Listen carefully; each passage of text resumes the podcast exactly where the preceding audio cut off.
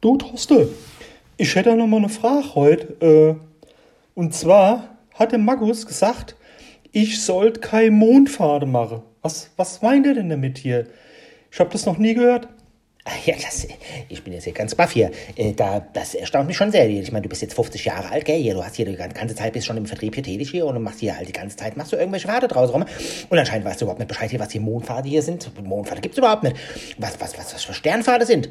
Von Sternpfade hat bestimmt der Markus gesprochen, aber der Markus, der Markus, der Markus, der Markus, der Markus, der ist da auch schon hier so 30 Jahre hier bei uns im Vertrieb. Das kann wohl nicht sein. Was macht ihr denn alle draußen im Vertrieb?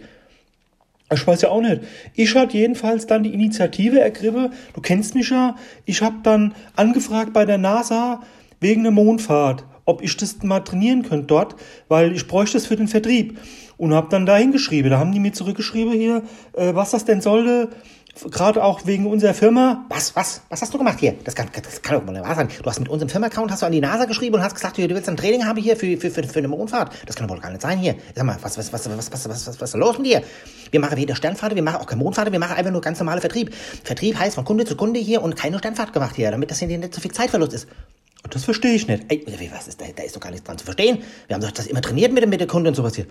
Ah, nö, dann überlege ich mir das nochmal mit dem Job.